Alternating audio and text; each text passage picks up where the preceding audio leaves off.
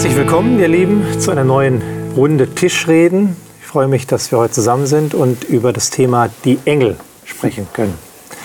Ich habe euch ein Zitat mitgebracht. Ich würde euch gerne eine Frage stellen dazu. Das Zitat kommt von einem der bekanntesten Neutestamentler des 20. Jahrhunderts, nämlich Rudolf Bultmann. Und der hat mal geschrieben, man kann nicht elektrisches Licht und Radioapparat benutzen, in Krankheitsfällen moderne medizinische und klinische Mittel in Anspruch nehmen und gleichzeitig an die Geister- und Wunderwelt des Neuen Testaments glauben. Also mit anderen Worten, du kannst nicht die modernen Errungenschaften der Technik nutzen, heute der modernen Welt, gleichzeitig aber auch an die Geisterwelt oder die Engelwelt des Neuen Testaments oder der Bibel glauben. Das passt nicht zusammen, sagt er. Und damit beschreibt er ja letztlich den säkularen Geist in unserer Gesellschaft. Die Vorstellung, dass Religion, das Übernatürliche eher an den Rand gedrängt ist und dass wir uns auf das fokussieren, was handfest ist, was man sehen kann, hören, mit den Wissenschaften beschreiben und so weiter. Ne? Und da passt ja auch dazu, dass der Glaube, der christliche Glaube immer mehr im Rückgang ist und die Säkularisierung, das, was diesseitig ist, immer mehr die Wirklichkeit bestimmt. Auf der anderen Seite, also das ist das eine, und auf der anderen Seite sehe ich aber auch, dass der Engelglaube hm. durchaus eine Konjunktur hat, auch in unserer weltlichen, säkularen Gesellschaft. Leute, die sich Engel an den Schlüsselanhänger binden oder so, oder an, an, ans Auto, an den Autospiegel hängen, so als kleiner Schutzengel. Ja. Esoterikregale mit Engelwesen, die voll sind in, der, in Buchhandlungen. Und ich frage mich, wie, wie passt das zusammen? Herr Bultmann würde wahrscheinlich sagen, ja, das sind die, die unverbesserlichen, irrationalen, die, die kann man nicht bekehren, die sollte man einfach lassen, die sind äh, ja, nicht schlau genug, um zu wissen, dass das nicht geben kann. Aber ich würde ja sagen, also wenn er schon von Strom redet und so, Elektrizität, äh, ja, natürlich, äh, ich weiß aus dem Physikunterricht, wie man das erklären kann, aber ich sehe den Strom auch nicht, der da durch die Leitung fließt. Und äh, ich sehe aber die Auswirkungen. Das Licht ist da. Also ich wäre da vorsichtig mit solchen Aussagen, wie Bultmann sie macht.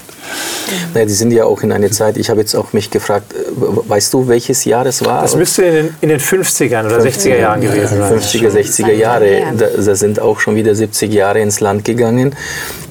Ob er jetzt in dieser selben Sicherheit ähm, so einen Satz auch aussprechen würde, mit all dem, was, wo auch Wissenschaft in den letzten Jahrzehnten auch an Verunsicherung gewonnen hat, mhm. ähm, sagen wir mal, oder auch Respekt, Unsicherheit, Vorsicht in der Kraft und Stärke der Aussagen, die man so in den Raum stellt, dass man das eine, aber auch äh, Mysterien, die man auch äh, oder Dinge, die man entdeckt hat, wo man jetzt merkt, uff, also unsere Erklärungsmodelle und unsere Sicherheiten, die wir hatten, die schwinden uns halt so. Und äh, es eben, also was jetzt das an dem Beispiel des Lichtes, da könnte man ja vielleicht noch sagen, ja, Teilchen und das und jenes und so weiter. Aber mh, hm, da ist viel mehr, was wir nicht fassen können. Ähm, und die, die Wissenschaft ist auch vorsichtiger geworden und demütiger geworden. Ähm, und ähm, in diesem Sinne, in diesem Sinne ist so die Frage der geistlichen Welt oder der, der Welt, äh, der nicht fassbaren, der unsichtbaren Welt, ähm, nicht nur für die Unverbesserlichen ein Thema, sondern auch für die, die mhm. dennoch sagen, ja, wir nehmen Wissenschaft ernst wir, wir schieben es nicht beiseite und sagen, das ist alles, hat alles keinen Wert. Nein, das ist wichtig. Aber man muss halt eben, jeder Bereich muss seine Grenzen kennen. Und ich meine, der Säkularismus ist ja auch eine Art von Pendelbewegung, wenn wir in die Geschichte mhm. schauen. Ich meine, wenn ich nur an, an, äh, ans Mittelalter denke, äh, das ist ja noch nicht so ewig lange her, ja, 500 Jahre oder wie lang, äh, da haben die Leute sehr stark mit, mit Geistern und mit, mit Engeln und mit allem Möglichen, was hm. in der, in der dunklen Welt, in der übernatürlichen Welt stattfindet, gelebt und Angst gehabt und so weiter. Und natürlich kam dann die Aufklärung ja, und äh, Frankreich hat es uns vorgemacht. Ja, hm. also das ist alles nichts und meine Vernunft ist das Entscheidende. Und dann ist natürlich Wissenschaft äh, viel ja, viel prominenter und das andere tritt in den Hintergrund. Aber es stimmt ja auch, wie du sagst, dass da wieder eine Renaissance kommt in diese Richtung. Ja, und die, die unsichtbare Welt auch der Bibel ist nicht auch die unsichtbare Welt des Mittelalters, wo ja. hinter jedem Baum, ja. ich übertreibe es mal, ein Kobold ist und irgendeine dazu, Fee ne? und irgendwas. Also diesbezüglich. Auch kirchliche Tradition hat eine große Rolle gespielt. Mhm. Muss man sagen, stimmt. Kirchliche war. Tradition, die da auch manches mitgegangen ist, auch in ihrer Visualisierung dieser Welt, ja. dann äh, Phasen erlebt hat, die sehr bunt waren, sage ich mal. Dahingehend ist ja die Bibel eigentlich recht nüchtern in ihrer Gesamtheit betrachtet. Da kommt mhm. nicht viel von dieser Welt vor. Da muss man eher suchen. Also wir sind auf dem Weg gemacht, mal unseren ersten fünf Büchern Mose. Da ist nicht viel von der unsichtbaren Welt. Mhm. Die, die, die, diese Texte konzentrieren sich eher auf den Menschen und wie er lebt mit seinem Bruder und seiner Schwester und in seinem Volk und Stamm und so weiter und mit einem Gottesbezug. Und, aber das bringt ja wieder eine neue Spannung auf, ähm, die der äh, äh Missiologe Paul Hebert mal äh, äh, The Flaw of the Excluded Middle genannt hat, also der Makel der, der, der, des, der fehlenden Mitte. Mhm. Und er hat die Beobachtung gemacht, er, hat das, er war ja sehr oft ähm, beruflich im Kontext von nichtchristlichen Religionen, gerade im asiatischen Bereich, da hat er eine Erfahrung erzählt, wonach er gemerkt hat, dass ähm, in vielen nicht-europäischen, nicht-westlichen Religionen diese Engelwelt oder diese, diese Mitte, diese, diese Zwischenwelt. Äh, also das hat zwischen, mit der Mitte gemeint. Genau, die, die okay. Mitte ist sozusagen, wenn man sich das dreistufig vorstellen möchte, mal ganz platt gesagt, wir haben auf der einen Stufe die sichtbare Welt, das Materielle, das wir anfassen können, das Natürliche. Und ganz oben auf der dritten Stufe wäre sozusagen Gott, ja? also, mhm. oder das Höchste sozusagen. Und in der Mitte gibt es einen Bereich, der beide verbindet.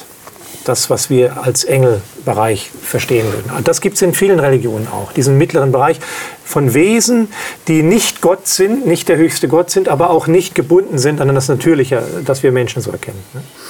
Und er hat die Erfahrung gemacht, auch im medizinischen Bereich mit Schamanen und so weiter, dass das Christentum sehr sprachlos war, was diese Mitte angeht. Mhm. Also diese Welt, ne? Mhm. die andere mit Geisterbeschwörung, äh, Schamanenkult und so weiter ähm, schon äh, bearbeitet haben. Mhm. Und ähm, jetzt wäre eben die Frage, die stellt er sich dann auch, wäre es nicht nötig, ein komplettes Bild der Realität zu haben, weder zu reduzieren auf die eine Stufe, nämlich die natürliche Welt allein, auch nicht nur die dritte Stufe zu haben, eben Gott, sondern eben auch dem mittleren Bereich seinen Platz zurückzugeben. Und das wäre jetzt die spannende Frage, mal zu schauen, was sagt denn die Bibel ja. über diesen dritten mhm. Bereich? Mhm. Ich lese gern mit euch einen Text zu Beginn und ähm, den, das erste Mal, wo der Engel oder wo Engel auftauchen, ist im ersten Buch Mose, Kapitel 16. Mhm. Ähm, dort kommt äh, der Begriff zumindest äh, zum ersten Mal vor. 1. Mose Kapitel 16. Es geht um die Hagar, die von Abraham weggeschickt wird und da heißt es in Vers 7, aber der Engel des Herrn fand sie bei einer Wasserquelle in der Wüste, mhm. nämlich bei der Quelle am Wege nach Schur. Und dann spricht er zu ihm, wo willst du hin, Hagar? Und er unterstützt sie auch, dass sie nicht verdursten muss und verenden muss, sozusagen mit ihrem Sohn. Ähm, hier kommt unvermittelt, heißt es, der Engel des Herrn. Und vielleicht ist es mal interessant rauszuarbeiten, was für Merkmale das ausmacht, ein Engel. Im Hebräischen ist das der Begriff Malach oder im Griechischen dann Angelos, deswegen auch diese Ableitung Engel. Mhm. Ähm, aber das ist ja nicht Gott, sondern es ist der Engel des Herrn. Ne? Ähm, es ist auch kein Mensch, das ist ein übernatürliches Wesen.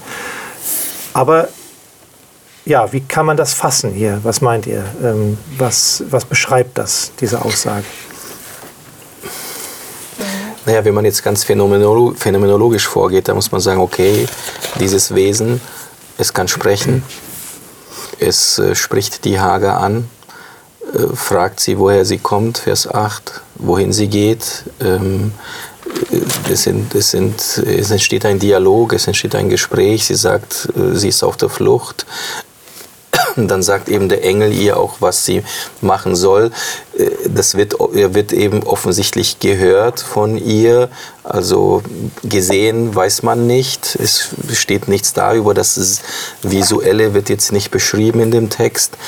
Äh, aber sie hört, äh, hat offensichtlich auch eine gewisse Autorität ihr gegenüber, denn er sagt ihr, du kehr bitte zurück oder kehre zurück. Und sie macht es auch, sie kehrt zurück. Er gibt ein Versprechen in die Zukunft hinein, Vers 10. Also hat er Wissen, kann er sich das anmaßen zu sagen, was passieren wird. Ich will deine Nachkommen so sehr mehren, dass man sie nicht zählen kann vor der Menge. Also eben ein vernunftbegabtes Wesen, ein rationales Wesen, ein Wesen mit Autorität. Ähm, könnte man natürlich auch sich fragen, wann kommt, wann, wann tritt. Also mhm. ich habe auch bewusst nochmal das erste Buch Mose durchgeschaut. Also Wesen, also diese Wesen, die sich Engel nennen oder als Engel beschrieben werden, tauchen in Notsituationen auf. Mhm. Ähm, oder in komplexen Situationen für, für die Menschen, mit denen sie in Kontakt treten. Mhm. Ähm, hier im Kontext finde ich auch spannend, dass der Vers 13 dann sagt, und sie nannte den Namen des Herrn, der mit ihr redete. Da fällt der Engel plötzlich weg. Mhm. Das finde ich spannend. Mhm. Also der Engel des Herrn, das ist ja hier auch wiederholt, wiederholt, wiederholt. Das äh, strukturiert den Text und, und der Engel gehört dem Herrn. Also der Herr steht da im Mittelpunkt. Das finde ich auch spannend. Also fast eine Identifizierung. Fast eine Identifizierung, exakt, ja. Und, und äh, du bist ein Gott, der mich sieht. Und äh, das ist auch so jemand, also da ist jemand da, der, der, der einen anderen Menschen sieht, der sieht und, und wie du sagst, der kommt in, in eine existenziell schwierige Situation und Erleichterung bringt oder mhm. Hoffnung bringt oder mhm. ein, ein, eine Perspektive aufzeigt, wo vielleicht überhaupt keine Perspektive mehr ist. Ja. Ich meine, äh, interessant finde ich ja dann Kapitel 18, wo äh, diese drei äh, Leute zu Abraham kommen, er bedient sie. Und da wird ja nur dann von von Männern gesprochen, ja, drei Männer. Ähm, und dann heißt es in Vers 16, da brachen die Männer auf und wandten sich nach Süden und dann verhandelt äh, Abraham mit, mit dem Herrn. Ja. Und erst in Kapitel 19 steht dann, die zwei Engel kamen nach Sodom am Abend. Ja. Also es ist interessant, dass das so, so, so geheim gehalten wird am Anfang im Bericht. Äh, es sind erstmal Männer, aber dann empuppen sie sich als Engel. Ja, er nimmt sie halt als Männer wahr. Ja, er nimmt sie als Männer wahr, genau. Und der eine ist ja dann sogar äh, Gott. Also der, ähm, äh, das heißt, in ihm können sie menschliche, äh, menschliche, menschliches Aussehen annehmen sodass wir sie für Menschen halten. Aber das ist so wie, wie, im menschlichen Bereich so Agenten, nicht? Mhm. So, so die, die Spionenwelt, mhm. die Leute, die sich tarnen, die sich geheim halten im Hintergrund, äh, verschiedene Identitäten annehmen können, ja, verschiedene Reisepässe im Gepäck haben, mhm. mit denen sie überall hinreisen können. Das ist so, das klingt so ein bisschen an. Ne? Mhm. Genau. Und, und in Kapitel 18 haben Sie ja eine ganz spezifische Mission. Ja. Ja, mhm. da, da, soll ja auch was bewegt werden im mhm. Leben von Abraham und auch von Lot. Mhm. Lot genau. wird ja rausgerissen mhm. aus Sodom. Das, das heißt, äh, die, die Engel haben hier eine Mission und das, die steht, also steht weniger ihr Wesen im Vordergrund, sondern ihr Auftrag, den sie erfüllen. Und dazu passt ja auch, dass dieses, dieser Begriff Malach oder Angelos eigentlich der Bote ist. Manchmal kann er ja auch, also das Wort Bote, oder Engel wird auch benutzt, um einen normalen Boten auszudrücken. Mhm. jemand, der, der jemand, jemand anderes Auftrag ausführt sozusagen ja? und dann eine Nachricht überbringt und so. Mhm. Also eher so, das steht im Vordergrund, die Funktionalität als ihr Wesen. Ähm, ich finde es spannend, in, in, Kapitel 19 in 1. Mose haben wir ja auch in dem Fall beides. Wir haben sowohl die Rettung, die Engel, die also den, die, die, die Botschaft an Lot geben, komm raus, die Stadt wird zerstört. Und dann kommt das Gericht. Also sind sozusagen Boten des Gerichtes Gottes, der Rettung und des Gerichtes. Und auch in, ähm, äh, im Kapitel 16, das wir gerade gelesen haben, hat der Engel eine Botschaft, eine Botschaft der Hilfe sozusagen an, an die Hager. Aber es wird nicht berichtet, was, wer ist das jetzt? Was macht er da genau? Wo steht er zwischen Gott und den Menschen? Wie sieht er aus? Ne? Männer, ja, aber das war es dann. Ne? Also die, sind das körperlose Wesen, haben die Flügel. Ja, eben, genau. Mhm. Ich, ich habe mich gerade gefragt, in, in 4. Mose äh, 22 gibt es ja diese berühmte Geschichte mit, äh, Biliam, der mhm. auf der Eselin reitet. Und die Eselin sieht dann den Engel des Herrn. Da haben wir auch für den gleichen Ausdruck, der mhm. Engel des Herrn. Äh, das ist hier äh, Kapitel 22, Vers 22. Weil der Zorn entbrennt ja über den Biliam, weil er sich nicht davon abbringen lässt von Gott, äh, Israel zu verfluchen, im Auftrag der, der Feinde, der Moabiter. Und dann tritt der Engel des Herrn in den Weg und dann heißt es in Vers 23, und die Eselin sah den Engel des Herrn auf dem Weg stehen mit einem bloßen Schwert in seiner Hand. Ja. Ähm, und äh, dann kommt es ja zu dieser äh, Situation, wo die Eselin dann, weil sie den Engel sieht, sich an die Mauer drängt und Biliam den Fuß einklemmt. Und, äh, sie weicht dem Engel aus. Sie mhm. weicht dem Engel sie aus. Genau, genau. Und dann geht der Engel weiter, Vers 26, an eine enge Stelle, wo kein Platz mal wäre auszuweichen. Und dann fällt die Eselin auf die Knie unter Biliam und der Zorn entbrennt dann. Und dann spricht sie sogar, und dann öffnet er 31, der Herr, dem Biliam die Augen, dass er den Engel des Herrn auf dem Weg stehen sah mit einem bloßen Schwert in seiner Hand. Der neigte sich und fiel nieder auf sein Angesicht. Mhm. Also auch eine, eine spezielle Situation, wie ihr schon gesagt habt. Ne? Eine, mhm. eine Notsituation, wo der Engel des Herrn in den Weg des Biliam tritt und diese ja, demütigende Situation eintritt, dass das Tier den Engel eher sieht mhm. als der Prophet. Mhm. mhm. Aber das zeigt an Hagar und Biliam schön, dass sich dieser Engel des Herrn um Individuen kümmert. Ja, ja auch um eine Verstoßene wie Hagar. Ja. ja, die, die auch nicht mal, die aus Ägypten kommt ursprünglich, oder um einen Biliam, der jetzt ganz andere Wege einschlagen möchte. Also es ist jemand, der auf die Biografie des Einzelnen eingehen kann mhm. und ganz spezifisch eingreifen kann. Und äh, das Aufgreifen, den Gedanken, den du am Anfang hattest, Jens, mit dieser Verbindung zwischen, äh, zwischen Himmel und Erde oder natürliche Welt und Gottes Welt, aber auch mit diesem Verstoßenen, dasselbe ja auch mit, äh, mit dem Jakob, der... Ähm, flieht, fliehen muss, weil er seinen Bruder betrogen hat, weil er seinen Vater betrogen hat, weil sein Bruder ihm nach dem Leben trachtet und er flieht. Äh, 1. Mose Kapitel 28 und es ist ja eine äh, Schlüsselszene auch geworden, äh, auch in der abendländischen Kultur äh, von jedem, von vielen bedeutenden Künstlern auch gemalt, aber 1. Mose 28, äh, den Traum, den er hat, Vers 12, und er träumte, der Josef, und siehe, eine Leiter, war auf die Erde gestellt und ihre Spitze berührte den Himmel. Und das, da kommen wir jetzt an diese Grundfrage, gibt es eine Verbindung zwischen Gott und den Menschen oder den Göttern und den Menschen? Sind diese Welten miteinander verbunden oder ist es ist das eine unüberbrückbare Kluft? Und offensichtlich ist da eine Leiter. So, und siehe, Engel Gottes stiegen darauf auf und nieder. Mhm. Also da ist eine Bewegung zwischen Himmel und Erde. Sie gehen rauf und runter, rauf und runter. Und er ist nun mal in seiner existenziellsten Not, die er als Mensch bis dahin erlebt hat in seinem Leben. Und es, diese Verbindung wird aufgebaut. Und dann heißt es ja, und siehe, der Herr stand über ihr und dann spricht Gott. Ja, und da ist auch wieder so, die Engel, ja, sie bauen diese Verbindung auf, aber ähm, ähm, das Entscheidende ist das Wort des Herrn, das dann äh, den Menschen trifft oder betrifft.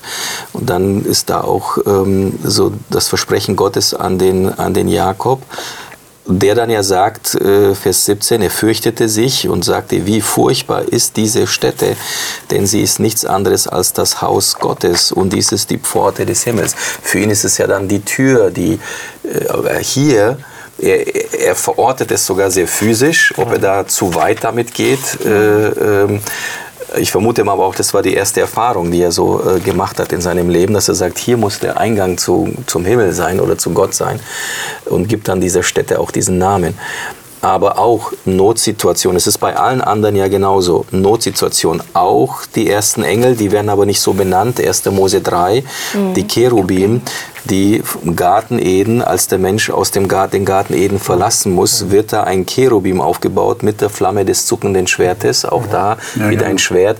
Und in dem Fall versperrt ja der Engel mhm. der Weg zum Garten mhm. Eden mhm. und damit zu Gott, der da wandelte in diesem Garten. Ja, ja. Also die Verbindung zwischen Gott und Mensch ist dort, hat dort ein, da hat ein Bruch stattgefunden. Ja. Und seitdem muss sich jeder fragen, hört Gott, sieht Gott, dringt er zu mir durch, dringe ich zu ihm durch. Das ist, glaube ich, die tiefe existenzielle mhm. äh, äh, Fragestellung, die jeder hat. Und die, um, um eine Antwort darauf bemüht sich ja auch Bultmann. Dass er schon sagt, äh, er sagt ja nicht, Gott ist weg. Er sagt schon, Gott ist da. Aber eben, er, vielleicht er wischt diese Mitte weg oder, mhm. oder er, er, sucht einen anderen Weg äh, zwischen Gott und, mhm. und Menschen. Und, und diese, ja. Ich frage mich ja, warum der Jakob überhaupt die Engel zu sehen bekommt. Es hätte doch ausgereicht, wenn Gott zu ihm redet und ihm seinen Trost gibt oder seinen Zuspruch. Aber äh, da kommt dieses Bild der Engel. Meine, man könnte jetzt sagen, mesopotamische Sigurat, ja? mhm. so diese, diese Tempeltreppe, oben thront Gott. Äh, vielleicht kommt das auch daher, keine Ahnung. Äh, aber warum sieht er diese Engel? Die, ja. Welche Bedeutung haben sie in diesem Kontext? Nee, aber es geht ja weiter, da sieht er sie. Aber in 1. Äh, Mose 33, als er kurz davor ist, dann auch so ähm, seinem Bruder, Moment, nee, Moment, wo ist der? Vorher noch. 32. 32. Wo, wo er sich auf dem Weg macht, vom Osten wieder zurück in seine Heimat und auf dem Weg, sein Bruder ist auf dem Weg, ihn zu begegnen. Da heißt es ja, und Jakob zog seine Wege, da begegneten ihm Engel Gottes. Also da sieht er sie nicht nur, sondern da begegnen sie ihm. Mhm. Und Jakob sagte, als er sie sah, das ist das Herrlager Gottes. Also hier wohnt Gott. Welche Vers ist es? Äh, 3, 32, 2, 3. Ah, okay. Und gab dieser, dieser Stätte den Namen Machanaim. Also, da, also ich habe den Eindruck, hier ist es so, bevor er seinem Bruder begegnet, kommen erstmal die Engel, um ihn in eine Ruhe und in Sicherheit, so, so, so ein Vorbote der Sicherheit, hey, es wird gut sein. Denn er hat Angst, seinem Bruder zu begegnen. Denn er, die Rache ist immer noch im Raum. Er weiß nicht, ob es das Herz seines Bruders befriedet ist. Und, und dann kommt ja noch diese ganz entscheidende mhm. Nacht, in der der Text oder der Text ist auch nicht so genau, wer da mit ihm ringt. Ja? Mhm. Da heißt es wieder, da rang ein Mann mit ihm, ähm, Kapitel 32, 32 mhm. Vers 23, bis die Morgenröte anbrach und, mhm. und die mhm. ringen miteinander. Vorhin haben wir gesagt, bei Abraham, da kamen auch drei Männer zu ihm. Nicht? Mhm. Und hier kommt wieder so ein Mann, der mit ihm, mhm. ihm ringt und, und irgendwie, ja, ich habe dann Gott gesehen, sagt er am Ende des Kampfes. Ja, und er fragt ihn ja auch in Vers 29, wie heißt du? Ja, und er sagt, ja. du, hast mit, du hast mit Gott gekämpft. Ja, mhm. ja. Also war das Gott? Oder ist das jetzt im übertragenen Sinne, du hast bisher in deinem Leben mit Gott gekämpft und mhm. du hast jetzt den Sieg errungen? Ich finde es cool, dass er seinen Namen nicht sagt. Er sagt so, ja. du, es gibt Dinge, die sind nicht für dich. Und außerdem, oder weiß nicht, was das bedeutet, so, so warum fragst du, sagt er ja, warum fragst du denn nach meinem Namen? Und er segnete ihn dort. Mhm. Also so, vielleicht auch so, das steht dir gar nicht zu, mich zu fragen, wie ich heiße. Oder mhm. das ist gar nicht das Thema, wie ich heiße. Äh, es geht hier gar nicht um mich, ja, dieses Thema, es geht gar nicht um mich, um diesen, diese Person, die mit dir ringt, sondern es geht um dich, äh, Jakob. Wer, wer, wer, wer, du bist, bist du immer noch der, der Fersenhalter, bist du immer noch der Betrüger oder willst du, stehst du dazu, zu dem, wer du bist und willst ein anderer werden? Das ist das Thema und nicht, wer ich bin. Mhm. Äh, Aber das kann, kann nur Gott, ne? Das kann nur Gott. Ich meine, wenn wir so in menschlichen Beziehungen, würden wir das als äh, komisch empfinden, wenn einer sagt, ich sag dir meinen Namen nicht. Weiß ich nicht. Er will, im, er will im Verborgenen bleiben. Er will sich nicht offenbaren es kommt drauf an. Es kann auch im Menschlichen sein, wenn jemand, äh, wenn es gar nicht jetzt um mich geht, sondern um dich und du ablenken möchtest, dann sagen du, es geht gar nicht um mich. Es geht jetzt um dich. Ich kann nicht ja. ablenken, sondern ich möchte gerne deine Identität aber, ist, aber, darum geht es jetzt nicht. Es geht nicht darum. Aber vielleicht ist diese Frage auch wieder so eine pädagogische Frage, die man von Gott ja. kennt. Nicht? Genau. Warum fragst du, wie ich heiße? Was, warum, warum möchtest du wissen, wer ich bin? Ja, und er so, weiß es ja eh, weil er sagt, ich habe Gott von Angesicht gesehen. Sagt er dann. Warum? Stell dir mal die Frage, warum möchtest du mich kennenlernen? Eben. Ja? Neugier reicht nicht zum Beispiel. Oder äh, damit ich ein Selfie mache und es auf Instagram poste. Das ist auch ja. nicht das Thema. Warum willst du es wissen? Ja? ja, ja. Warum nicht? Und die, die Frage bleibt ja offen. Die wird nicht beantwortet vom Text. Ja, stellen wir uns mal vor, wir würden das so machen. Ne? Wir, wir, wir, lernen jemanden kennen, der fragt uns, wie ist dein Name? Und wir sagen, wieso fragst du, was mein Name ist? Die, wobei, ja, nee, ich, ich, ich finde, es hat Relevanz. Ich finde es schon was ganz Besonderes. Ja. Weil es die Frage nach dem Motiv, ja. die Frage nach dem Motiv, ja. ist, schon, ist schon eine ganz, ganz fundamentale Frage des Menschen. Ist es nur wissenschaftliche Neugier, damit du es beschreiben kannst und irgendwo in eine Kategorie packen kannst und in ein, in ein schlaues Buch über die, äh, über die Angelologie, über die Engel, äh, welchen, wo ich jetzt stehe in der Hierarchie und welche, geht es darum? Oder, oder geht es wirklich um Begegnung? Also geht es darum, eigentlich, der Jakob geht es um das Thema, wer du bist und nicht wer ich bin. Und trotzdem, also trotz dieses Kryptischen, also es bleibt auch hier letztlich etwas kryptisch und auch, wir haben ja gesehen, die, die, die Engel als Wesen treten hinter die Botschaft zurück oder hinter ihren Auftrag. Ne? Das ist ja bei den Geschichten immer so gewesen. Und trotzdem ist es ja legitim, zu fragen, was ist denn die biblische Sicht der Engel? Was ist denn die Angelologie? Das hast du schön gesagt. Ja? Wie kann man dann das Bild zusammensetzen? Auch, man sieht ja auch, die menschliche Neugier ist ja da. Klar. Und auch im außerbiblischen Raum gibt es ja unheimlich viele Legenden, viele, viele Ausdichtungen, viele Mythen, Engel mit Flügeln als kleine Kinder und so weiter in der Kunst. In, in, in, ne? ähm, und deswegen ist es ja so wichtig zu schauen, was ist denn Tradition und was sagt die Bibel denn wirklich? Ne? Also wir merken auch, die Bibel ist nicht eindeutig manchmal auch. Nochmal zurück zu dem, was du gerade am Anfang sagtest. Der Cherubim, der ja nicht Engel genannt wird, ja, die Cherubim am Eingang des, des, des Paradieses haben die Funktion, das zu bewachen. Also so diesen, diesen, dieses Urteil auszuvollstrecken, nämlich raus. Die Menschen sollen raus und nicht wieder rein. Ne? Genau, nur eine kleine Parenthese. Mhm. Ähm, wir haben immer so den Eindruck, die bewachen das. Aber im Hebräischen ist der Begriff doppeldeutig. Sie können ihn auch bewahren. Hm. Ja, ja. Im, Im, Sinne, ja, wir bewahren den Weg zum Baum des Lebens für die Menschen. Das dauert jetzt ein Stück, bis sie wieder dorthin kommen. Aber, aber diese, diese Konnotation schwingt da mit. Mhm. Also sie ist nicht nur negativ behaftet, sondern mhm. auch dieses Positive. Ich bewahre das für dich. Und da steht der Cherubim und die, dieses blitzende Schwert. Das mhm. wurde auch in der jüdischen Tradition mit der Shekinah gleichgesetzt. Ja, Gott ist immer noch da, bleibt präsent. Man kann ihn nicht mehr sehen von Angesicht zu Angesicht, aber er, er tut alles, damit dieser Weg wieder zu beschreiten ist. Irgendwann. Ja. Und es ist ja interessant, dass wir diese Cherubim dann auf der sogenannten Bundeslade mhm. wiederfinden. Und da erfahren wir auch tatsächlich, ich glaube zum ersten mhm. Mal, dass sie Flügel haben. Mhm. Ja, denn da steht hier in 2. Mose 25, äh, und Vers 20 und die Cherubim, also wird beschrieben, wie der Gnadenthron aussehen soll, auf der Bundeslade, das ist praktisch der Deckel der Bundeslade. Und die Cherubim sollen ihre Flügel nach oben ausbreiten, dass sie mit ihren Flügeln den Gnadenthron bedecken und eines jeden Antlitz gegen das des anderen stehe. Und ihr Antlitz soll zum Gnadenthron gerichtet sein. Ja, da hat man ungefähr eine Vorstellung.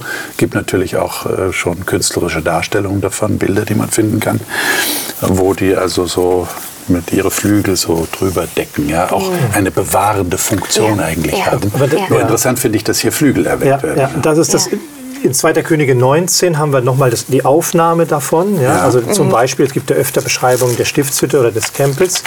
Und hier im Tempel äh, wird dann Gott, oder in, in Hiskias Gebet in 2. Könige 19, ähm, im Vers 15 äh, wird Gott als derjenige genannt, der über den Cherubim thront. Mhm. Also da wird Anspielung genommen auf ja, genau. diese, diese, diese Stiftshütte im Allerheiligsten mit der Bundeslade, den Cheruben, den Cherubim, den Flügeln und offensichtlich die Herrlichkeit Gottes oben drüber. Ja? Mhm. Und er ist sozusagen der Cherubenthroner. Ja? Er, er, er thront nochmal über diesen Engeln. Ne? Mhm. Aber nochmal zurück zu, der, zu den Flügeln. Das ist das einzige Mal, dass die Engel oder die Cherubim mit Flügeln beschrieben werden. Soweit ich weiß. Dann gibt es noch die Seraphim. Wenn man, wenn man die Thronvision des Jesaja mhm. betrachtet, mhm. Jesaja 6, Jesaja 6 ja. da mhm. wird die, die Seraphim werden da erwähnt. Ja. Und dies, auch wieder dieser Thron Gottes. Also Gott hat einen Thron, ist König und, und äh, thront über dem Universum und er ist ja der Herr der Herrscharen. Ja, die, er hat auch ein Heer, das hinter ihm steht. Also da ist irgendwie auch eine Regierung angesprochen, die, die im Raum steht. Aber ich finde das, also ich habe so Bilder vor Augen, noch aus Kinderbibeln, die ich kenne, die ich auch als Kind schon kennengelernt habe, wo die Flügel von Engeln wie Vogelflügeln mhm. äh, äh, gemalt werden. Ich finde das interessant. Ja? Also wir haben offensichtlich keine andere Assoziation. Wenn wir von Flügeln hören, denken wir sofort an Fliegen und denken an Vögel. Und dann haben die Federn. Mhm.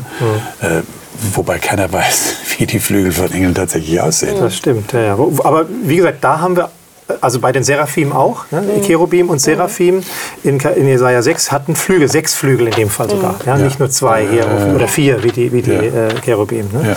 Äh, beschreibt der Jesaja in, in seiner Vision in Kapitel 6, äh, wie die die Flügel bedecken und so. Also die Thronvision, wo, wir, wo die, der Prophet Gott sieht mit den Seraphim und den Cherubim in der Stiftshütte, da kommen die Flügel vor. Die anderen Erscheinungen der Engel wahrscheinlich nicht. Ne? Da wird von Flügeln nicht berichtet. Äh, Gibt es denn Unterschiede? Kann man daraus jetzt so eine Engelhierarchie machen oder, oder Ableitungen? Es gibt verschiedene Arten von Engeln, also die Seraphim, die Cherubim und dann noch die normalen Boten, die dann immer wieder auftauchen, mit den Menschen sprechen. Kann man das machen oder ist das zu gewagt? Ist das jetzt im Bereich der Dann Spekulation? haben wir den, den Engel Gabriel, der äh, nur dreimal vorkommt und ganz besondere Funktion offensichtlich hat und direkt von Gott kommt, also der die, die direkte Bote, der Assistent könnte man fast sagen. Und dann haben wir natürlich den Erzengel Michael, wobei der Name Erzengel ist dann schon kirchliche Tradition. Ne? Also ja, Und mir fällt da auch ähm, Hesekiel 28, Vers 14 ein, wo von einem Cherub die Rede Ja. ist, der ein glänzender, schirmender Cherub war oder ist und auf dem heiligen Berg Gottes ist, wo er auch eingesetzt wurde. Und ähm, ein Gott warst du und wandelst, weil, wandeltest inmitten der feurigen Steine und du warst ohne Tadel und so weiter. Also da kommt nochmal ein Cherub ins Spiel. Irgendwie der Fürst von Tyrus etc. Da sind wir in der pro- prophetischen Literatur. Aber das finde ich auch spannend, ja, dass, dass da auch ein ganz besonderer Cherub erwähnt wird. So Genau. äh, wie in der Apokalyptik, ja, im Buch Daniel, äh, Gabriel, äh, Michael. Also es deutet darauf hin, dass es schon eine Hierarchie gibt in irgendeiner Form. Wobei es vielleicht für den Menschen, für uns nicht entscheidend ist. Ich meine, wenn wir überhaupt, äh, ich sage jetzt mal, das Vorrecht haben, aus der himmlischen Welt etwas zu erfahren, ja, wenn jetzt äh, wie bei biblischen Personen jemand tatsächlich von einem Engel äh, angesprochen wird und er sieht ihn sogar, dann glaube ich, spielt es keine Rolle für den Menschen, äh, in welcher hierarchischen Ordnung steht der jetzt. Ja, Es ist einfach jemand aus der, aus der göttlichen himmlischen Welt. Aber es scheint eine Hierarchie gegeben zu haben oder es zu geben. Ja. Ja, siehe Daniel 10, ne? also das Buch Daniel, wo Ja. Daniel 10, Vers 21, als nur Michael, euer Fürst, ja, da wird halt der Engel Michael als dann Ja. als Fürst bezeichnet. Da wird aber zurück jetzt dann in Vers 13 auch ein Fürst des Königreiches Persien. Ja. Also gibt es verschiedenen Reichen zugeordnete Engel.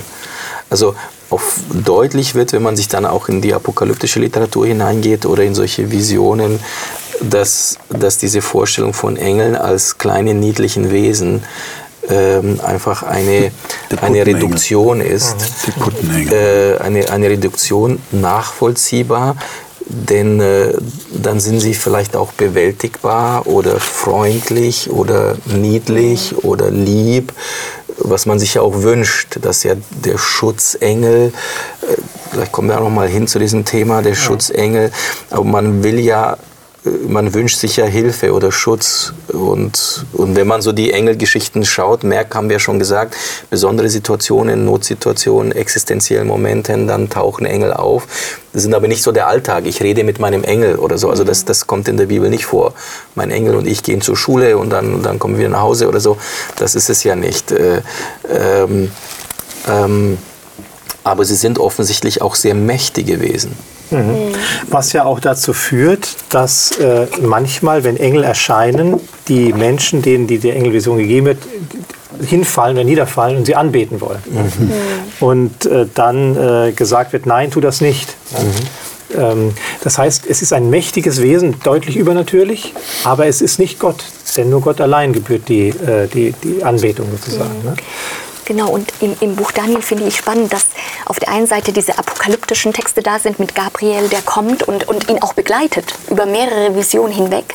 Aber in Kapitel 6, wo Daniel dann in der Löwengrube sitzt und äh, dieses Drama überlebt, da sagt er auch zu Darius, mein Gott hat seinen Engel gesandt. Also er ist selbst auch behütet äh, von Mhm. einem Engel in dieser existenziellen Notlage. Mhm. Und, und ich habe auch den Eindruck, dass der Mensch das Bedürfnis hat, wenn er so an den Rand der Weisheit kommt, wo er selbst nichts mehr machen kann, dass man da auch was braucht, was Mhm. einen Anker braucht, an den man sich hängen kann, nicht? Und Daniel erlebt das in der Löwengrube. Ja, da, da kommt jemand und ist bei ihm. Ja. Ja. Ich meine, wenn ich die Offenbarung dann nehme, nicht, äh, wo ja Michael auch vorkommt, Offenbarung 12, Michael und seine Engel waren in einem Kampf mit dem Drachen und wurden dann auf, also einige wurden auf die Erde geworfen, Michael siegte und dann in äh, Offenbar das ist Offenbarung 12 und dann haben wir Offenbarung 4 und 5, wo interessanterweise, wo der Thron Gottes geschildert wird, äh, kommen Engel zunächst nicht vor, aber dann in Kapitel 5 äh, Vers 2, ich sah einen starken Engel. Ja, das ist interessant, ein, ein starker Engel. Also äh, hier wird auch äh, irgendwie angedeutet, ich meine, wir würden jetzt nicht Schlussfolgern wollen, es gibt auch schwache Engel, aber es gibt offensichtlich Engel, die sind noch prominenter. So würde ich das mal hier bezeichnen. Und der ruft dann mit großer Stimme und dann in Kapitel 14 haben wir dann Engel, die, die mitten durch den Himmel fliegen und dann ein äh, ewiges Evangelium zu verkündigen haben und, und Gerichtsbotschaften zu verkündigen. Und, und in Vers 11, Kapitel 5, hast du dann doch wieder um diese erst geschilderte kleinere Zahl an, an, an Leuten Ja, um den Thron viele Engel. viele Engel. Tausend, viel tausendmal tausend, Ja. also eine unzählbare Schar.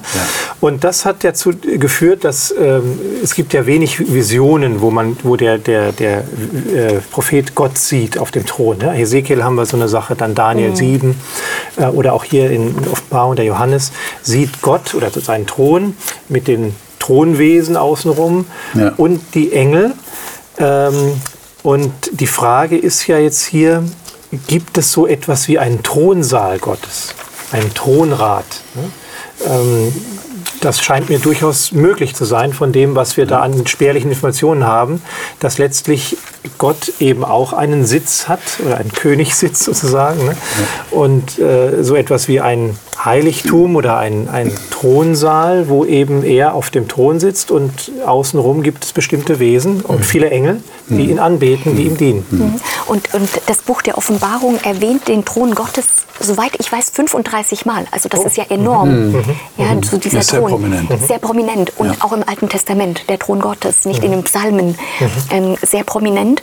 Und da fällt mir auch ein, jetzt mal aus der Offenbarung in den Hebräerbrief hineinblickend, ganz am Ende, da heißt es nämlich, dass die Glaubenden, die Erstgeborenen, also die sich an Gott klammern, ähm, da jetzt? ähm, in Kapitel 12, Hebräer 12, ähm, wo, wo es heißt, dass sie ab Vers 22, dass sie gekommen sind zu dem Berg Zion und zu der Stadt des lebendigen Gottes, dem himmlischen Jerusalem. Also die Glaubenden sind noch auf der Erde, aber sie sind trotzdem schon irgendwo da oben. Und zu den vielen tausend Engeln und zu der Versammlung und Gemeinde der Erstgeborenen, die im Himmel aufgeschrieben sind, und zu Gott, dem Richter über alle, und zu den Geistern der vollendeten Gerechten und zu dem Mittler des neuen Bundes, Jesus, und zu dem Blut der Besprengung, das besser redet als Abels Blut. Schwierige Sprache, ne? schwierige Sprache, wirklich sehr schwierige Sprache, aber Sehr dicht, ja. sehr dicht. Aber das sind auch viele tausend Engel, die so Bestandteil dieser Ja. himmlischen Gemeinde sind. Und der Glaub, Glaubende jetzt schon, der hat da irgendwie den Blick dahin. Der ist da schon verknüpft. Der gehört schon einem anderen Reich an, obwohl er noch in den Niederungen einer gebrochenen Welt sich bewegt. Aber das ist eine schöne Perspektive. So, man, man schaut weiter. Und das fokussiert ja auch den Blick weg von äh, dem, was wir vorhin besprochen haben, dass es eben in unserer Gesellschaft heute üblich ist, dass wir die Realität beschränken auf das, was sichtbar ist. ne? Und die Bibel macht den Raum zwar nicht oft, aber immerhin, sie macht ihn auf und sagt, hey, nee, nee, nee, es gibt auch eine Realität im unsichtbaren Bereich vor Gott und die ist auch viel tausendmal tausend. Also da gibt es auch Wesen und, und Engel. Und, Und spannend wird es natürlich, wenn diese Welt meine Welt berührt. Das heißt, wenn, wenn jetzt Engel nicht nur im Thronsaal Gottes sind. Da kann ich sie auf jeden Fall vermuten und auch akzeptieren. Klar, Gott hat Engelwesen um sich, die ihm dienen. Aber wenn diese Engel dann tatsächlich plötzlich mit meiner Existenz etwas zu tun haben, in, mhm. so wie wir Begegnungen in der Bibel haben, mhm. ja, dass Engel tatsächlich Menschen begegneten, mhm. da wird es ja dann sehr spannend. Und das ist natürlich eine Frage, die, glaube ich, Menschen heute auch bewegt. Ähm, kann mir das tatsächlich passieren? Ich meine, der Hebräerbrief äh, sagt doch an einer Stelle, äh, war das nicht in, in Kapitel 1, glaube ich direkt. Kapitel, nee, ich meine jetzt das mit 13, dem... 2, oder? Die Engel beherbergen. Die, genau. Die, ah, ja. Kapitel 13, 2. Ne, genau. Ja. Äh, also es kann sein, ihr seid gastfrei, es könnte sein, ihr beherbergt Engel. Mhm. okay, da waren Leute bei mir zu Hause, es waren Engel. Ja, das äh, ist schon, schon ein interessanter Gedanke. Und er beschreibt ja am Anfang gleich in Kapitel 1, äh, darauf wollte ich jetzt hinaus, äh, wer die Engel sind, also ein bisschen. Ja? Also es wird immer wieder so Hinweise der Bibel gegeben, sodass wir uns ein bisschen Gedanken machen. Und ähm, da haben wir äh, das ganze Kapitel 1 ab Vers 5 äh, geht es um die Beschreibung des Sohnes Gottes, also Jesus Christus im Vergleich zu den Engeln. Ähm, und er stellt eben dar, dass die Jesus deutlich höher als die Engel ist. Ja. Äh, nicht, nicht in die gleiche Kategorie fällt. Wo bist du da? Welcher Vers? Äh, ab Vers 5 und ähm, äh, äh, ich, wir können auch den Vers, ähm, Vers 14 lesen, ab Vers, also Kapitel 1, Vers 14. Da spricht er über die Engel, als sind sie nicht allesamt dienstbare mhm. Geister. Mhm ausgesandt zum Dienst um derer wählen, die das Heil ererben sollen. Hier, genau, hier wird, hier wird benannt, was, sagen wir mal, in dieser Vision, die der Jakob hat, mit dieser Himmelsleiter, mhm. äh, hier wird es halt so äh, in der Zeit des Neuen Testaments halt so formuliert, sie dienen.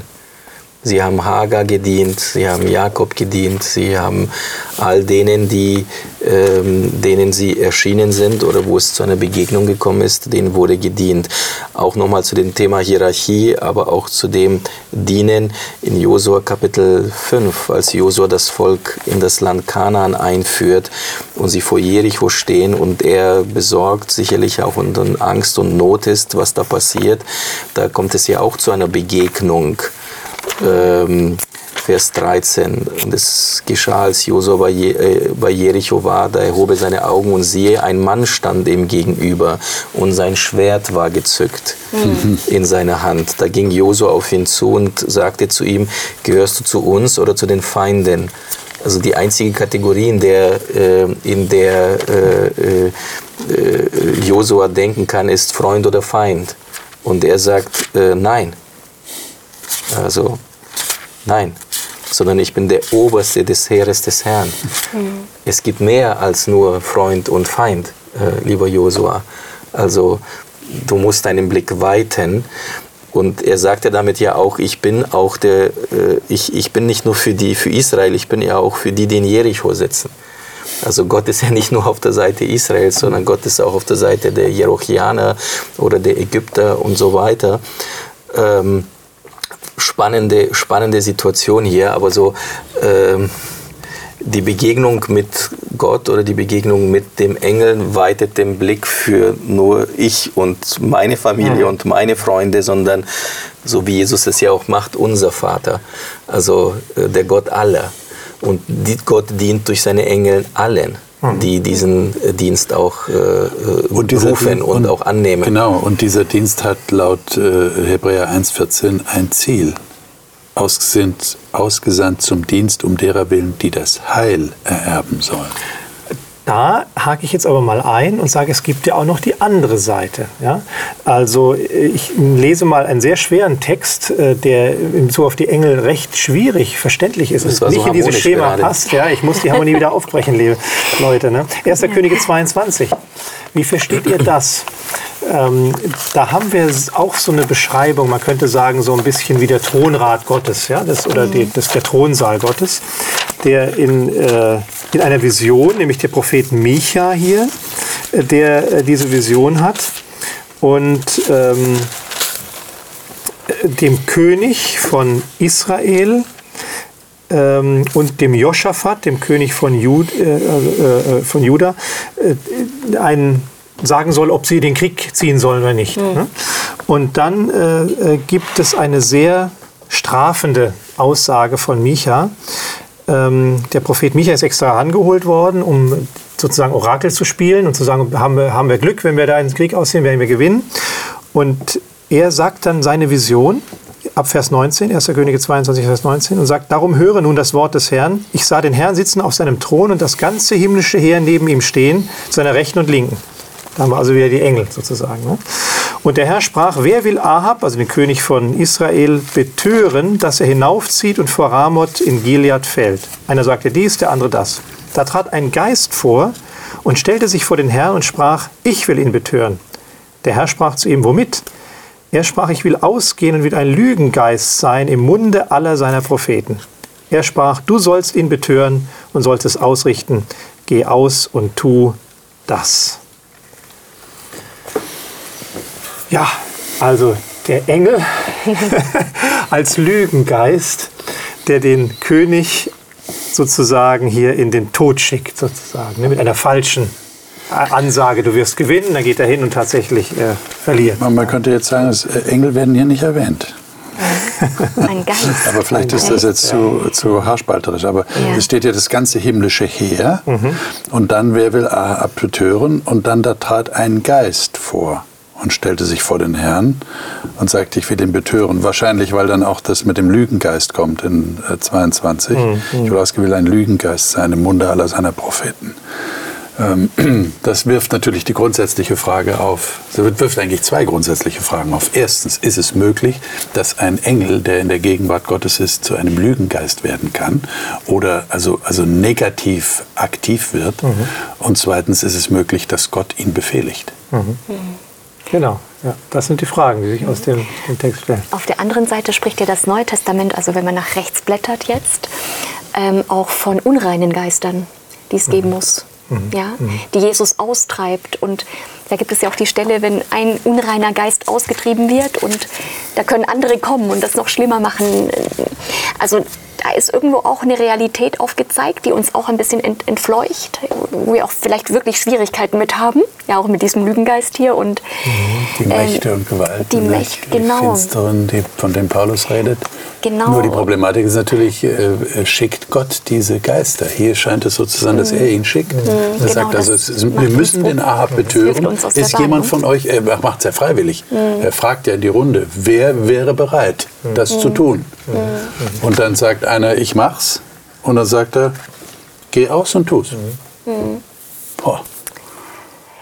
Genau, aber da sind wir natürlich auch in der semitischen Literatur. Da müsste man ein bisschen drüber ja, diskutieren. Eben, genau. ja. Genau, also mal genau. grundsätzlich dein Ansatz ja, wäre zu sagen, glaube, äh, äh, also der Ansatz wäre erstmal zu sagen, es gibt nicht immer nur gute Engel. Ja? Mhm. Also mhm. du hast ja vorhin auf Offenbarung 12 rekurriert. Mhm, ja. Und das ist ja die, eine der deutlichsten Stellen im, im, in, in der Bibel, die von einem Engelskampf berichten. Ja? Ähm, in äh, Offenbarung 12, Vers 7 haben wir ja deutlich die Aussage, dass ein Kampf entbrannte im Himmel.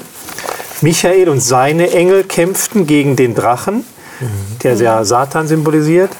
Und der Drache kämpfte und seine Engel. Klar. Das heißt, die haben eine himmlische Realität, die sozusagen im Kampf steht. Ja. Und dann wurden sie, sie siegten nicht, ihre Stätte wurde nicht mehr gefunden im Himmel und sie wurden hinausgeworfen. Bedeutet, die dann sagt er ja in Vers 9, der Johannes hier, es wurde hinausgeworfen, der große Drache, die alte Schlange, die da heißt Teufel und Satan, der die ganze Welt verführt. Und wurde auf die Erde geworfen, seine Engel wurden mit ihm dahin geworfen. Mhm. Das heißt, wir haben, im, wir haben zwei Realitäten, auch in diesem himmlischen Bereich, in diesem, dieser zweiten Stufe, nämlich die, äh, die Guten sozusagen und die Bösen, die, die von Gott abgefallen sind mhm. und die durch einen Kampf dann aus dem Himmel rausgeschmissen wurden, um das mal deutlich zu sagen. Richtig, also und auch Satan, der Teufel, als gefallene Engel. Ist ja, es ist ein, ein von Gott sich äh, wegbewegter Engel, der sich gegen Gott entschieden hat und in seiner Entscheidung gegen Gott auch ähm, andere Wesen in dieser Welt auch mitnimmt und sie ihm folgen in ihrem Verständnis Gott gegenüber. Und der ja auch dann in der Garten Eden-Geschichte, in der ersten Geschichte der Menschheit, auch letztendlich den Menschen überzeugt. Und dann steht ja Gottes Wort, äh, gegen das Wort der Schlange, wo das dann auch da deutlich wird, nicht direkt, aber indirekt, dann das hinter der Schlange ist ja eine andere Stimme, die durch die Schlange spricht, dann auch die Menschen überzeugt, sich von Gott abzuwenden. Was heißt denn abwenden? Gott nicht zu vertrauen. Und äh, aufgrund dieses nicht vorhandenen Vertrauens entsteht ja ein Beziehungsbruch. Mhm. So wie wir es ja auch alle voneinander kennen. Wenn wir einander nicht vertrauen, dann ist die Beziehung und das Miteinander gestört. Und diese Realität ist, äh, ist in der wie das Bild, das die Bibel zeichnet, ist das da. Ja. Und trotzdem ist es immer noch sehr mosaikhaft. Ja? Also wir müssen bis zum letzten Buch der Bibel lesen, um, um äh, so deutlich diesen Kampf in der Geisterwelt zu bekommen. In Genesis 3, also am Anfang der Bibel, ist das Böse in Form der Schlange plötzlich da. Es wird nicht erklärt, wo kommt das her, aber auch Gott wird nicht erklärt, er ist auch einfach nur da. Das stimmt. Also das, stimmt. das ist so, Gott spricht und es mhm. geschieht. Mhm. Und da sind wir ja wiederum bei dem, was die Bibel sagt, dieser Hinweis, äh, den auch Jesus dann aufgreift, an ihren Früchten werdet ihr sie erkennen. Also Gott erkennen wir an seinem Handeln. Was er macht, ist gut, was er macht, ist sehr gut die, an, die, die Gegenmacht, was sie die verspricht, Leben und Erkenntnis und was kommt, ist Tod und, und äh, Entfremdung voneinander und Scham und Schuld.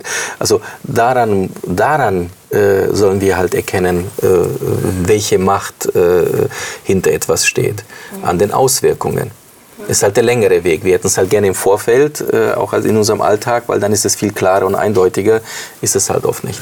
Also diese Micha-Geschichte, ihr habt euch jetzt da höflich zurückgehalten. äh, äh Daniela, ich möchte ein Stichwort aufgreifen. Naja, äh, das ist schon eine wichtige Frage. Du hast das Stichwort semitisch genannt, hebräisch, das hebräische Denken, das hier durchkommt. Die Bibel möchte, so sehe ich das, keinen Dualismus entstehen lassen. Mhm. Das heißt, dass also die finsteren Mächte, die finsteren Engel, die Dämonen, die gleiche Machtfülle haben wie Gott. Gott ist der absolute Souverän. Und ich denke, deshalb wird es so dargestellt, dass er tatsächlich die letzte, ich würde mal sagen, Befehlsgewalt hat. Obwohl das jetzt sehr schwierig zu verstehen ist, müssen wir zugeben. Mhm.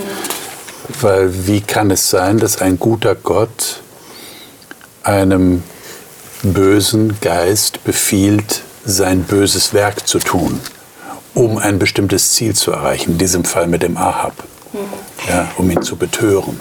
Ja, und in diesem Sinne wird auch im alten Orient, in der Antike, alles Gott zugeschrieben. Ja. Das Gute und Böse. Das mhm. ist ja. einfach so in dieser ja. Zeit. Ja? Und, und, wir haben natürlich ein Problem damit. Genau, genau. Das, das sprengt, sprengt unsere kategorische ja, es ist ja auch, Es ist ja auch Gott, der die Schlange ja. macht. Also und Gott machte ja alle Tiere und auch die ja. Schlange und dann auf einmal. Ja, aber hat sie gemacht, bevor sie böse wurde. Und es ist aber auch Gott, der den Baum der Erkenntnis des Guten und des Bösen in den Garten stellt als Eltern würden wir sagen, ich stelle das doch nicht in die Mitte, neben dem Baum des Lebens. Das heißt, jedes Mal, wenn ich eine Frucht von dem Baum des Lebens esse, merke ich, dass da auch noch ein Baum der Erkenntnis ist. Und ich würde in die Mitte den Baum des Lebens, ganz groß, und irgendwo ganz hinten in der Ecke im Keller, abgesperrt mit vier, mit vier äh, Ketten, da mache ich den Baum der Erkenntnis hin. Mhm. Also ich habe den Eindruck, Gott ist offen, mhm. ehrlich, transparent. Er sagt, das ist eure Wirklichkeit. Es gibt das Böse außerhalb dieses Gartens. Die Möglichkeit, dorthin zu kommen, ist für euch da. Sie ist sogar sehr zentral. Macht euch dessen bewusst. Mhm. Und letztendlich ist er so, und der Geist Gottes verhärtete das Herz des Pharao. Wenn ein Mensch auf einem Weg ist, wir beten ja auch zu Gott, dass Gott das Gute äh, äh, sozusagen vergrößert und, und da intensiviert, das die Pflanze. Aber schrecken zusammen, wenn Gott auch das, äh, dem, dem bösen Weg auch äh, Raum gibt dann. Mhm. Und vielleicht sogar sagt, gut, okay, dann schneller damit, so, damit deutlich wird, wer du bist. Wenn Ahab, äh, wenn Ahab nun mal ein Lügenkönig ist, dann soll, dann soll es bitte möglichst schnell sichtbar werden und, äh, und dann, dann gebe ich dem Raum. Oder Aber ich, ich verstehe schon den ja. Gedanken, so dass das Gott ist das, äh, also äh, er ist der Grund von allen und in ihm ist dann auch alles. Das sind komplexe Fragestellungen auch, klar. Aber, aber er ist transparent und offen und ehrlich und, und gibt auch den Dingen einen Raum. Aber das ist nichts für Leute, die nicht differenziert denken können. Das ist für uns alle, wir müssen alle damit klarkommen. Das ist eine Herausforderung. Mhm. Ja. Aber die Herausforderung haben wir noch mal deutlicher in einem der älteren Bücher des Alten Testaments, nämlich Hiob, ja, in den sogenannten Hiob-Prolog, also in den mhm. Einleitungskapiteln hier äh, im Kapitel 1, wo es um diesen ich möchte nicht sagen Handel, aber um diese Debatte geht zwischen Satan und ähm, äh, äh, Gott selber, um den Hiob zu prüfen, der eben mhm. nicht ein böser König war, sondern ähm, der äh, eigentlich König? sozusagen als in, erster, in Hiob Kapitel 1 als Paradebeispiel dafür steht, dass Gott einen Menschen dem Einflussbereich Satans wohl entzieht und er sich beschwert darüber. Er sagt, du, gib, du gibst, schützt den ja und du segnest ihn. Kein Wunder, dass er dir nachfolgt. Ja? Nimm das mal alles weg und dann werden wir sehen, was für einen Charakter er hat. Ja? Ähm, offensichtlich, also die Parallele ist ja schon da zu 1. Äh, Könige 22. Da ist Satan, hier heißt es ja auch, ähm, in Kapitel äh, 1, Vers 6. Es begab sich aber eines Tages, da die Gottessöhne kamen, vor den Herrn traten, auch der Satan unter ihnen. Ja? Also hier haben wir auch wieder diese, diesen Thronrat offensichtlich mit Engeln und der Satan ist auch dabei. Mhm. Könnte man jetzt mutmaßen, ist er ein Gottes Sohn oder ist er einfach dabei? Richtig, genau. richtig. Ja. Aber, aber das zeigt mir auch, dass Gott keine Angst hat, hinterfragt zu werden und mhm. angegriffen zu werden. Mhm. Und dass er sogar mit dem Baum der Erkenntnis des Guten und Bösen in der Mitte des Gartens dem Menschen vertraut, dass er das Gute wählen wird. Also genau. ist auch ein, ein, ein, ein mhm. Gott hat ein großes Herz. Und genauso heute, er vertraut uns, dass wir dem Charme der Schlange, die auch ihren Charme hat, mhm. dass wir ihr widerstehen, dass wir klug sind, dass wir nachdenken, reflektieren und auch sehen, das Leben ist extrem komplex. Aber es hat leider nicht funktioniert. Ne? Ja. Aber wir haben die Chance erneut. Ja, das, das ist das Interessante, finde ja. ich. Es hat nicht, er hat vertraut darauf, mhm. dass sie das Richtige wählen. Es hat nicht funktioniert mhm. und er hat trotzdem einen Plan, wie mhm. das wieder rückgängig gemacht werden kann. Mhm. Das ist genial. Ja, ja. Diese zweite Chance ist ja. gegeben. Ja. ja. Und, und in diese, ähm, weil wir jetzt nochmal bei dem waren, ähm, äh, äh, also die Engel ich vielleicht formuliere es anders, die, die Existenz der Engel und ihre Realität oder auch eben die Existenz Gottes und, und seine Wirklichkeit, die erspart uns ja nicht Teil jetzt dieses, dieses Durcheinanders äh, zu sein und auch des Schmerzes, der damit einhergeht, äh, auf dieser Erde jenseits des Garten Edens zu leben. Und, und äh, mit allem, was dazugehört, mit Tod und Leid und Schmerz und, und all diesen, diesen äh, Wirklichkeiten. Aber ähm, auch nochmals für mich halt so, so, ein, so eine starke Aussage mit Blick auf die Engel in Psalm 34. Ähm, Psalm 34 ab Vers 5, da wird ja auch so diese, dieser Lebenskampf äh, äh, sichtbar. Ich suchte den Herrn. Das ist ein Mensch, der sich auf der Suche nach Gott macht. Und jetzt kommt ja, das ist eine Verbindung da und er antwortete mir. Zwischen Himmel und Erde, da ist eine Verbindung.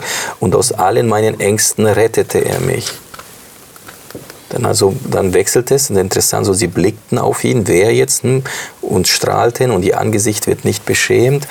Dann so dieser Elende rief, also Elend und der Herr hörte, Gott hört, Gott antwortet. Aus allen seinen Bedrängnissen rettete er ihn. Und nun das Thema, der Engel des Herrn lagert sich um die her, die ihn fürchten und befreit sie. Dann wunderbarer, bekannter mhm. Text oder Aussage, schmeckt und seht, dass der Herr gütig ist. Mhm. Glücklich der Mann, der Mensch, der sich bei ihm bergt. Und ich glaube, das ist äh, ein gutes Schlusswort, äh, Klaus, das du bringst. Äh, das greift ja in, vom Gedankengut her der Paulus auch wieder auf, wenn er dann in Epheser zum Beispiel, Epheser 6 äh, ab Vers 10 sagt, seid stark in dem Herrn, in der Macht seiner Stärke. Ne? Denn wir haben nicht mit Fleisch und Blut zu kämpfen, mhm. sondern mit Mächtigen und Gewalten, mhm. mit, äh, mit den, äh, den bösen Geistern und dem Himmel nennt er das. Ja? Also er, auch der Paulus sieht die Realität, die böse Realität, ne, die es gibt. Mhm. Aber er sagt, seid stark in dem Herrn und in der Macht seiner Stärke. Es gibt keinen Dualismus, kein Gleich, Gewicht zwischen Gut und Böse, mhm. sondern Gott ist da eindeutig stärker. Und ich glaube, es gibt und auch nicht diese drei Welten, noch einen Satz, so dieses erste, mhm. ich habe von Anfang an darüber nachgedacht, erste, zweite, dritte Welt. Paulus sagt, ihr seid ein Tempel des Heiligen Geistes. Hm. Es gibt nur eine Welt. Und, und die hat verschiedene Bereiche oder so, aber so, sonst wird so Gott so entfernt. Er ist ganz nah im Herzen von jedem von uns. Wir, er kann, der Geist Gottes wohnt in jedem von uns. Also wir haben die Möglichkeit, uns mhm. mit dieser Dimension der dritten Dimension sozusagen. Genau, deswegen würde ich sagen, es ist verknüpfen. Genau, die, die ist da, die ist in äh, uns drin. Der Gang ist durchlässig sozusagen. Da ist ganz viel Ja, vielen Dank für, für die Gedanken, wo wir ein Stück weit versucht haben, die mysteriöse Welt der Engel etwas zu beleuchten. Ja, da gibt es auch diesen, diesen Text in, in Psalm 91. Ne?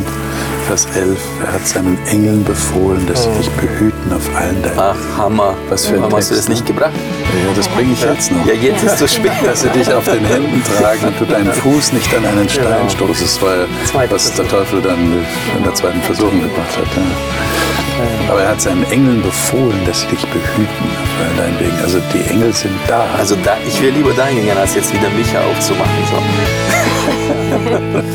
Klaus,